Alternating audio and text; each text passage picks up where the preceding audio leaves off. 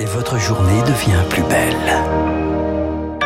Merci d'être à l'écoute de Radio Classique. Il est pile 7 heures.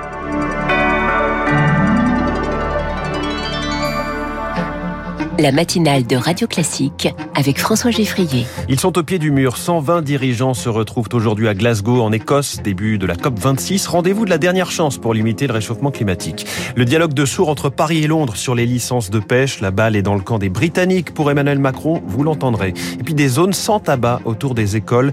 C'est le nouveau combat de la Ligue contre le cancer. Le mois sans tabac commence aujourd'hui. Le conflit sur les bateaux de pêche, c'est une façon pour Boris Johnson d'entretenir le roman du Brexit.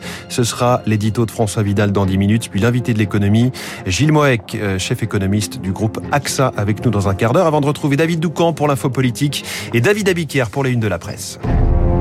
Radio classique. Et Lucille Bréau à la une ce matin, le monde face à l'urgence climatique. La COP 26 s'ouvre aujourd'hui à Glasgow en Écosse. 120 dirigeants au chevet de la planète. Manque à l'appel le chinois Xi Jinping, le russe Vladimir Poutine et le brésilien Jair Bolsonaro.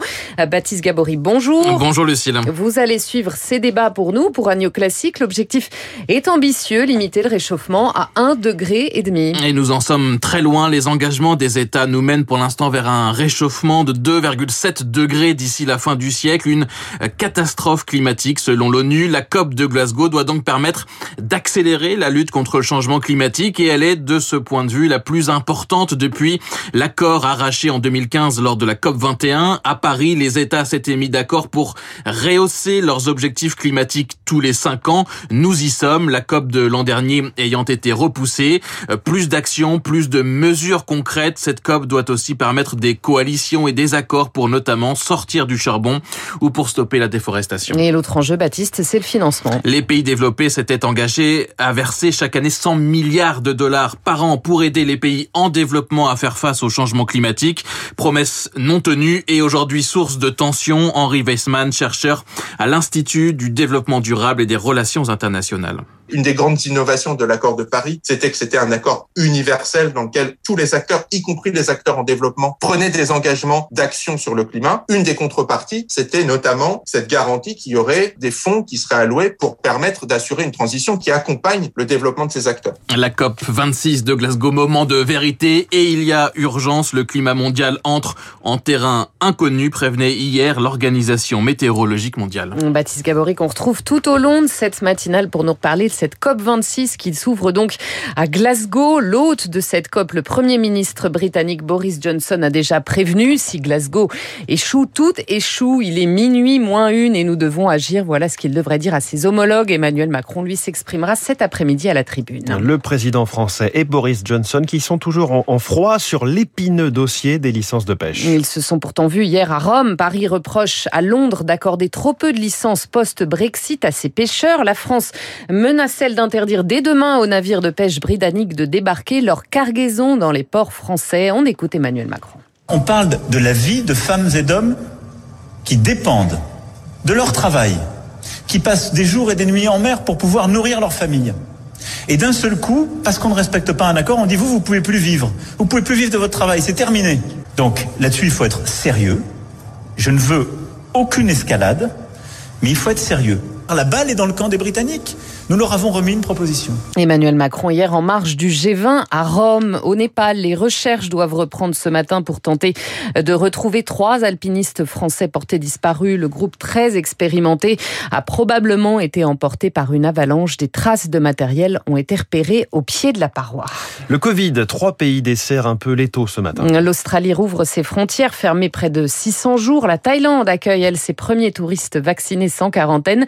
Les touristes étrangers de nouveau bienvenus bienvenue également en Israël à condition d'être complètement vacciné. Dernière dose il y a moins de six mois et d'être testé négatif à l'arrivée. Chez nous en France, la reprise épidémique se confirme avec 6329 nouveaux cas détectés hier.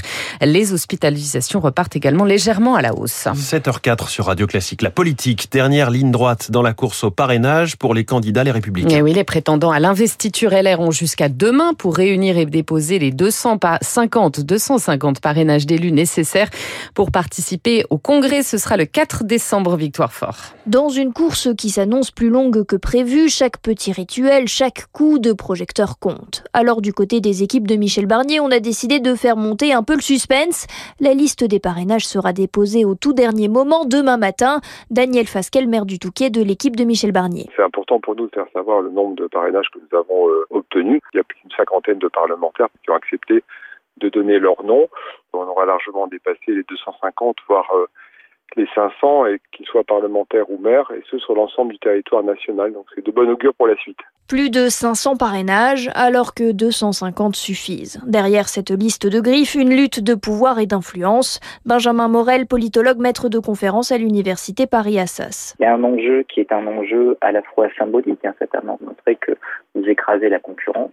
Et si vous avez un parrain de poids, ça permet en effet de montrer que vous êtes euh, en capacité de mobiliser tel ou tel réseau au sein du parti. Si les équipes de campagne assurent ne pas regarder la copie du voisin, certains soutiens, surtout dans les fédérations où les militants sont les plus nombreux, sont scrutés avec envie par tous les candidats. Le décryptage de Victoire Fort. La dernière ligne droite et puis le premier débat hein, de ces candidats de la droite. Il y aura quatre débats. Le premier, c'est dans une semaine. On va en reparler dans l'info politique avec David Doucan dans 20 minutes à 7h25. Nous sommes aussi le 1er novembre. François, quelques changements à signaler à compter d'aujourd'hui et jusqu'au 31 mars.